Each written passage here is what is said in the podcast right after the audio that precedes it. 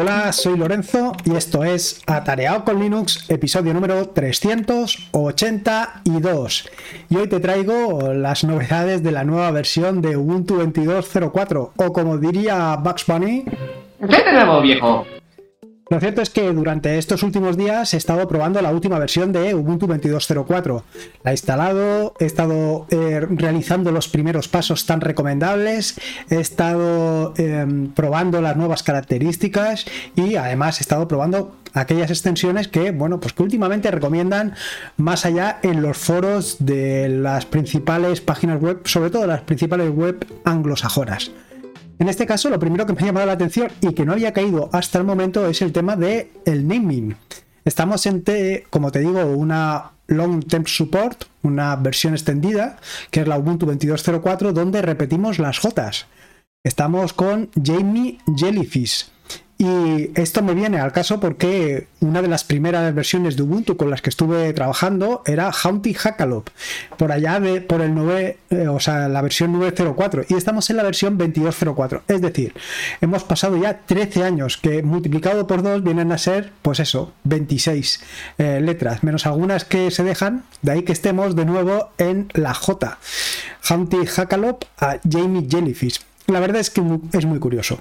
Pero como te digo, estamos ante una long term support, que esto viene a significar esto de la LTS que pues tienes una versión extendida de aproximadamente unos 5 años que ya está muy, pero que muy bien. Sobre todo para el tema de servidores, eh, la verdad es que es fantástico. Pero no solamente esto, sino que además, si estás interesado en una versión extendida, pues un poquito más larga, tienes la posibilidad de una ESM, una Extend Support Maintenance, que te llevará eh, aproximadamente hasta los 10 años. No sé exactamente si es entre 3 y 5 años más, es decir, además de los 5 que viene por defecto de la LTS, se va a los 8 o 10 años, pero por ahí estará. Ya te digo que 8 años de versión, eh, de soporte de versión, está muy, pero que muy bien.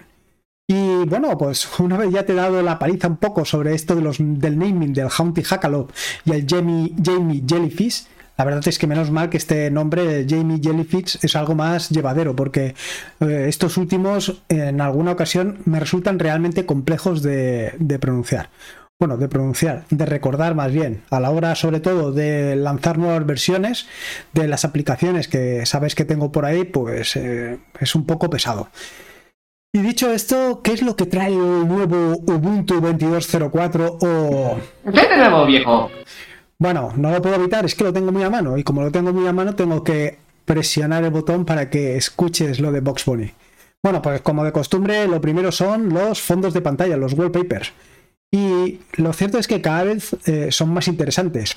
Eh, hasta el momento siempre suelo participar en todos los Ubuntu eh, Wallpaper Contest o Ubuntu Contest Fest o bueno, no me acuerdo cómo se llama, mandando algunas fotografías para ver si se incluyen dentro de el conjunto de paquete o el, paquete de eh, fondos de pantalla que vienen por defecto configurados con Ubuntu 22.04, bueno, con las distintas versiones de Ubuntu. Y en este caso, pues no, en este caso ya he desistido por completo, ni siquiera me he preocupado de mandar eh, fotografías porque como últimamente, pues es que, bueno, ni siquiera llegaban a puntuarse, pues digo, ¿para qué? No voy a realizar el esfuerzo. Pero dicho esto y salvado eh, mis participaciones efímeras en los distintos eh, concursos, lo cierto es que desde que han adoptado como eh, logo o como manera de presentar el logo de las distintas versiones de Ubuntu, un origami, la cosa ha mejorado sensiblemente. Desde las anteriores versiones de Ubuntu los fondos de pantalla eran un poquito, bueno, pues como de aquella manera, que seguro que hay gente que le gusta. A mí, bueno, a mí particularmente, pues no me terminaban de convencer. Sin embargo, en esta nueva versión han incluido dos, tanto el origami que incluyen como uno que es un icono muy sencillito de una medusa, que al final es lo que es un jellyfish, la verdad es que está a la mar de bien. Y bueno, pues tanto uno como otro los he utilizado en los dos vídeos que he estado haciendo para presentar eh, las nuevas versiones de Ubuntu 22.04. Y mm, me gustan, me gustan, me gustan bastante, me gustan bastante, me gustan bastante como para que, como para haberlos utilizado, como te digo, en los vídeos. Respecto a lo que trae de nuevo Ubuntu 22.04 aparte de los fondos de pantalla, pues bueno, la joya de la corona, sin lugar a dudas, es Nome 42.0. Estamos ante las versiones de NOM bastante adelantadas, bastante estables. Yo creo que ha dado un salto cualitativo y cuantitativo en la en el vaya en lo que se encuentra dentro de no solamente Ubuntu, sino dentro de cualquier otra distribución. Vaya, yo aquí lo importante, sin lugar a dudas, es el trabajo que están desarrollando eh, con NOM. Eh, es brutal, sinceramente brutal. Por ponerte un poco de contexto, ahora está utilizando Lift Agüita y GTK 4. Hemos pasado de GTK 3 a GTK 4. Y esto me lleva pues a que básicamente voy a tener que actualizar muchas de las aplicaciones. Actualmente, por lo menos el fin de semana, hice una actualización masiva de la mayoría de ellas para que estén disponibles dentro de los repositorios, pero eso no quita que tenga que pasarlas, algunas de ellas de GTK 3, que están todavía GTK 4. Pero bueno, poco a poco, una cosa detrás de otra y sin, y sin esforzarse demasiado. Respecto a las otras cuestiones de la joya de la corona de NOM 42.0, bueno, pues principalmente estamos hablando de cuestiones, eh, aparte de mm, rendimiento, sobre todo, eh, todo lo que es adaptar a GTK 4 y todo lo que es relativo a eh, el diseño y la verdad es que está muy cuidado, está muy conseguido. Sobre todo en lo que se refiere a las mejoras en la configuración de temas y colores, incluyendo pues la configuración del tema oscuro. Hasta el momento solamente, bueno, hasta el momento tenías tres opciones, una clara, una oscura y luego una que era intermedia. Y esto, bueno, pues supongo que tarde o temprano se han dado cuenta que era un poco absurdo y han pasado a tener única y exclusivamente dos configuraciones, una clara y una oscura que en muchas ocasiones las puedes utilizar para eh, el paso del día a la noche o de la noche al día. Eso depende de cómo tú lo utilices. Por supuesto que sigue utilizando el tema Yaru y yo creo que es un gran acierto. En el momento que mm, Ubuntu decidió o Canonical decidió apostar por Yaru, yo creo que acertaron completamente, porque tanto el tema de la selección de color, como el tema de los iconos, como, en fin, como todo esto, la verdad es que lo han clavado, por lo menos desde mi punto de vista. De hecho, actualmente yo instalo Ubuntu y no cambio absolutamente nada, ni cambio el fondo de pantalla, ni cambio, bueno, el fondo de pantalla sí, porque te voy a engañar. Pero, por ejemplo, los temas, los iconos y todo eso no los cambio porque realmente me gusta cómo quedan y se adaptan perfectamente a mi forma de trabajar. Respecto al tema de los colores, decirte que actualmente lo que han hecho ha sido permitir seleccionar el color. Eh, ¿A qué me refiero con permitir seleccionar el color? Bueno, pues eh, hay una especie de color eh, que va marcando todos los temas. Por ejemplo, en las pantallas, Nautilus, lo que son las carpetas, se ve un, reborde que normalmente es de color morado, que es el color por defecto de Ubuntu. Bueno, pues tú puedes seleccionar ese colorcillo para que pase a ser en verde morado, de color naranja, verde, azul, en fin, lo que tú quieras. Igual que esto, eh, aparece también, por ejemplo, en los selectores, en los interruptores que puedes eh, accionar para elegir una opción u otra, y en distintos puntos donde evidentemente estás viendo claramente cuál es el color predominante. Por otro lado, también tienes una nueva herramienta de captura de pantalla. Todo esto son mejoras que han incorporado Nome. Aquí prácticamente eh, Ubuntu mm, o Canonical no ha realizado gran cosa, nada más que encajarlo todo, encajar todas las piezas. Pero todo el trabajo importante, como te digo, viene de la parte de Nome. En este sentido, pues hay una nueva herramienta de captura de pantalla y también que te permite grabar la pantalla y es fantástica porque, bueno, eh, se adapta perfectamente a todo el tema y el contorno de lo que es la nueva versión de Ubuntu. Eh, además de esto, eh, han mejorado todo lo que es la configuración multitarea. Ahora eh, no vas a necesitar la herramienta retoques, lo que se llamaba anteriormente Nome Tweak, para personalizar algunos aspectos como los puntos calientes, es decir, cuando acercas el ratón a la esquina superior derecha, lo que vas a hacer es abrir la vista de actividades. Y por ejemplo, en la parte de los bordes activos, es decir, cuando mueves una ventana a la izquierda o a la derecha y la ventana hace un efecto de pegajoso, es decir, se adapta perfectamente o ocupa la mitad del monitor, esto lo puedes seleccionar directamente desde eh, las configuraciones multitarea. No necesitas eh, arrancar otra aplicación externa como puede ser eh, retoques o NomeTweak. Y además tienes la parte eh, de, Bueno, esas son las dos partes importantes de la configuración multitarea. Y luego, Por otro lado, eh, una de las características que por lo menos yo creo que son importantes y es una de las razones que me hizo saltar a mí a Manjaro es la adopción de Wayland por defecto. Y como lo oyes, sí, así es. Por defecto actualmente viene em, activado Wayland. Realmente yo en las últimas semanas he estado leyendo en distintos medios y he estado escuchando que eh, Nvidia había obligado a que, o había obligado, o que había sugerido, o como lo quieras decir, a Canonical, a que la última versión de Ubuntu viniera con X11. Sin embargo, como te digo, lo instalé recientemente en una máquina virtual y lo que me he encontrado es que por defecto instala Wayland. Cierto es que en mi equipo eh, viene un Ryzen 9 5900 HX, el nuevo Slimbook One que he adoptado y que se ha convertido en mi máquina de trabajo. A lo mejor si lo hubiera configurado, o sea, quiere decir, si hubiera tenido Nvidia, hubiera... Em, no es que Nvidia de envidiar, sino Nvidia de la marca. Si hubiera tenido Nvidia, se hubiera configurado por defecto X11. No lo sé. Pero lo que te puedo decir, y eso te lo puedo garantizar, porque lo he hecho actualmente, es lo que te digo, que se ha instalado por defecto Wayland.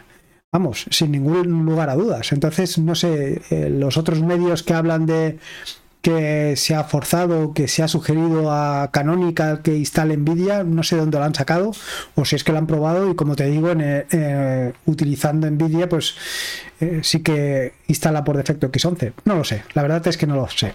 Aparte de esto, aparte de esta pequeña, de este pequeño comentario, decirte que se ha añadido una nueva opción para modificar el tamaño del dock. Eh, por defecto, como bien sabes, el dock aparece en la parte izquierda y ocupa todo lo que es el lado izquierdo.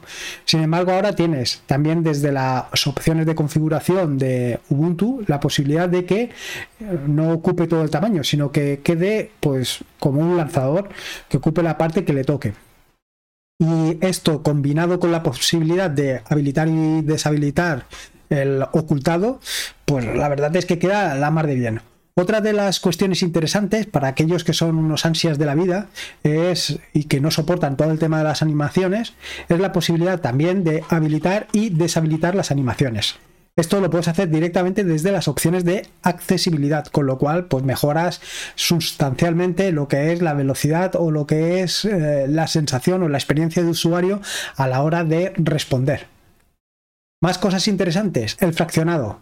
Respecto al fraccionado, decirte que me refiero al fraccionado de pantalla, al escalado de pantalla. El escalado de pantalla en las versiones anteriores venía a 100 o 200 y mediante un comando de terminal tenías la posibilidad de habilitar un fraccionado mayor.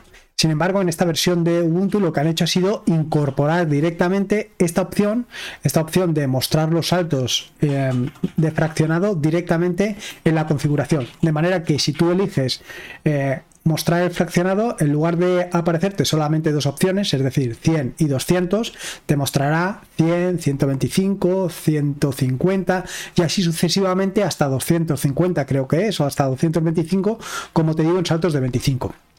Más cosas interesantes respecto al gestor de archivos, respecto al gestor de archivos Nautilus, ahora es capaz de crear y extraer archivos eh, comprimidos con formato zip, pero que vayan con contraseña. Es decir, si ahora estás utilizando, si vienes utilizando archivos con eh, archivos zip, que yo normalmente no utilizo, y mm, estos vienen cifrados con una contraseña, tú puedes desde Nautilus directamente eh, operar con ellos. Otra cuestión interesante es los modos de energía. Esto ya vengo viéndolo desde hace alguna versión anterior y es que directamente en el menú de estado o la configuración de tu equipo puedes seleccionar distintos modos. Eh, actualmente hay disponibles tres modos. El modo de rendimiento, es decir, que lo importante aquí es darle a las aplicaciones todo lo que requieran. Un modo equilibrado, es decir, que no es ni rendimiento, ni el siguiente, ni el último modo. Y el modo de ahorro de energía, donde lo que prima es el bajo consumo. Además tienes más eh, opciones de ahorro de energía como puede ser el control de brillo y algunos detalles que, bueno, que son realmente interesantes y que tienes que tener en cuenta sobre todo a la hora de un portátil.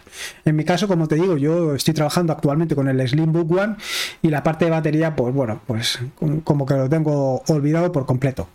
Otra de las características que han añadido es el Group 206. Han incluido en esta versión el Group 206. Lo que pasa es que aquí tienes que tener en cuenta y tienes que tener especial cuidado si estás utilizando eh, una instalación dual. Es decir, estás utilizando Ubuntu con otro sistema operativo. Y es que actualmente eh, no comprueba la existencia de otros sistemas operativos. Es decir, nada más instalar el Group 206.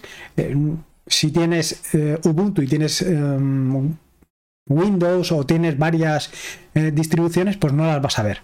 Esto no se sabe, o por lo menos lo que yo he leído hasta el momento, no está claro que sea un bug o simplemente que lo hayan incluido así. Y me refiero a los desarrolladores de Group. De cualquier manera, eh, hay una manera bastante sencilla de corregir este problemilla que puedes tener y lo puedes encontrar en cientos de páginas web donde te dicen exactamente los pasos que tienes que hacer. Pero vaya, al final todo se resume en añadir una opción adicional al grupo. Cuestiones también interesantes. Bueno, una de las cuestiones interesantes y que también me ha llamado mucho la atención es que se ha añadido soporte a la Raspberry Pi 4 de 2 GB, es decir, que ahora puedes instalar Ubuntu 22.04 en la Raspberry Pi 4. Y eh, por supuesto se ha actualizado Ubuntu, el Windows Subsystem for Linux, a la 22.04, con lo cual también la puedes tener allí instalado. Eh, lo que también me ha llamado muchísimo la atención al estar mm, trabajando con Ubuntu 22.04 es eh, que ha aumentado el número de integraciones con la nube. Yo creo recordar que hasta ahora eran media docena las integraciones que hay actualmente, o que había actualmente, o que había antes, y ahora pues ha aumentado el número de integraciones considerablemente pues yo te diría que hay más de una docena de integraciones de todo tipo. Y además, eh, y en concreto, integración con el directorio activo. O sea que, en fin, que esto va increciendo, va mejorando considerablemente. Otros cambios interesantes. Bueno, estos ya son cambios de versiones y que corresponden pues, a la integración que ha hecho Ubuntu respecto pues, a los distintos sistemas, eh, perdón, a los distintos lenguajes que está utilizando. Por ejemplo, ahora Incluye PHP 8.1, OpenSSL 3.0, Ruby 3.0, Golan 1.18, Python 3.10, GCC el compilador 11, Mesa 22 y el kernel han incluido el 5.15. Y luego, y ya nos metemos un poquito en la parte más controvertida, los Snap. Eh, y aquí te digo dos cosas. La primera es que el centro de software le da preferencia a los paquetes Snap frente a los paquetes DEP. Y luego, por otro lado, como ya sabes y seguro que has leído en innumerables sitios, Firefox viene eh, por defecto como paquete Snap, aunque tienes la posibilidad de instalarlo como paquete de mm, directamente descargándolo de algún sitio, o bien, de algún sitio me refiero del sitio oficial de Firefox, o bien también tienes la posibilidad de añadir el repositorio PPA, que es lo más sencillo, y así siempre tienes tu equipo eh, actualizado.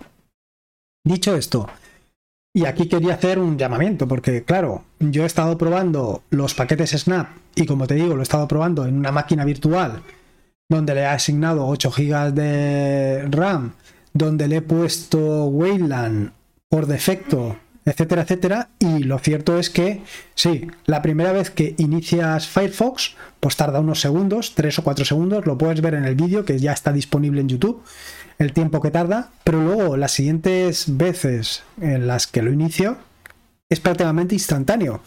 Es más, eh, tengo que subir también otro vídeo en el que comparo el lanzamiento de Firefox por defecto, Firefox instalado desde paquete dev, Firefox instalado en paquete Snap y Firefox instalado como Flatpak. Y realmente no notas la diferencia. Realmente son todos igual de rápidos. Eh, con lo cual, no sé, eh, yo creo que hay más un poco de mito, un poco de los principios de los paquetes Snap que lo que es en la realidad. Yo, como ya comenté en el vídeo, en la charla con Jojo, en las charlas de Salmorejo Geek, pues no termino de ver que obliguen a que la gente pues eh, tenga que instalar por defecto Snap. Yo creo que debería de ser opcional. Y debería ser opcional desde el punto de vista que también indiqué en, la charla. Pues yo veo que si quieres tener la última versión de Firefox, pues que sea a través de paquete Snap. Y las otras, pues que lleven el ritmo que tengan que llevar, que probablemente sea un ritmo más lento. Salvo eso, bueno, pues yo le veo realmente ciertas ventajas a los paquetes Snap como es el tema de que le tienes que conceder permisos para determinadas acciones, como por ejemplo acceder a la red o acceder a determinadas partes de tu equipo. Y esto, sin lugar a dudas, es una ventaja de seguridad. Eso es, yo lo veo así.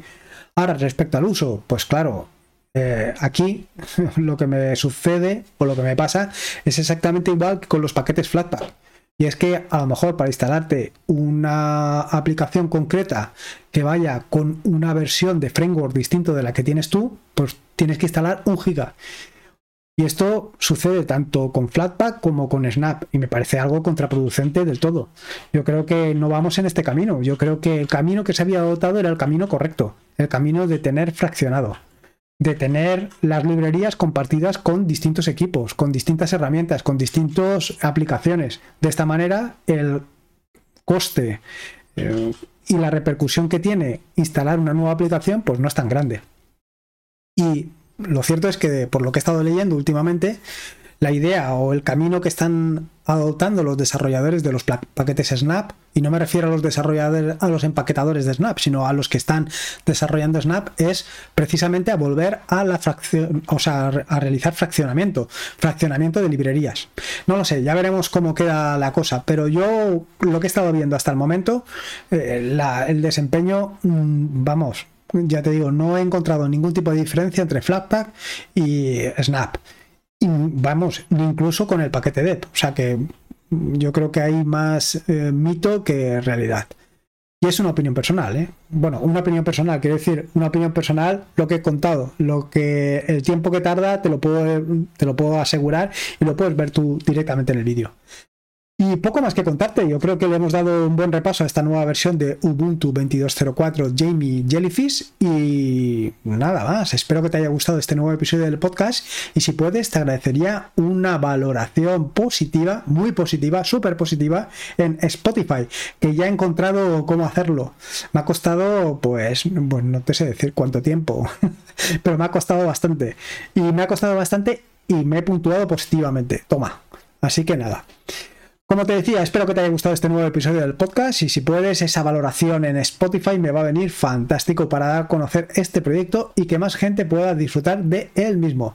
Te he dejado un enlace en las notas del podcast para que puedas ver todo el contenido que comparto contigo. Lo puedes encontrar en atareado.es barra podcast barra 382. Por otro lado, recordarte que este es un podcast de la red de podcast de sospechosos habituales, donde puedes encontrar fantásticos y maravillosos podcasts. Puedes suscribirte a la red de podcast de sospechosos habituales en fitpress.me barra sospechosos habituales. Y por último, y como te digo siempre, acuérdate que la vida son dos días y uno ya ha pasado, así que disfruta como si no hubiera mañana y si puede ser con Linux y en este caso con Ubuntu Jamie Jellyfish, mejor que mejor. ¿Qué nuevo, viejo? Un saludo y nos escuchamos el próximo lunes.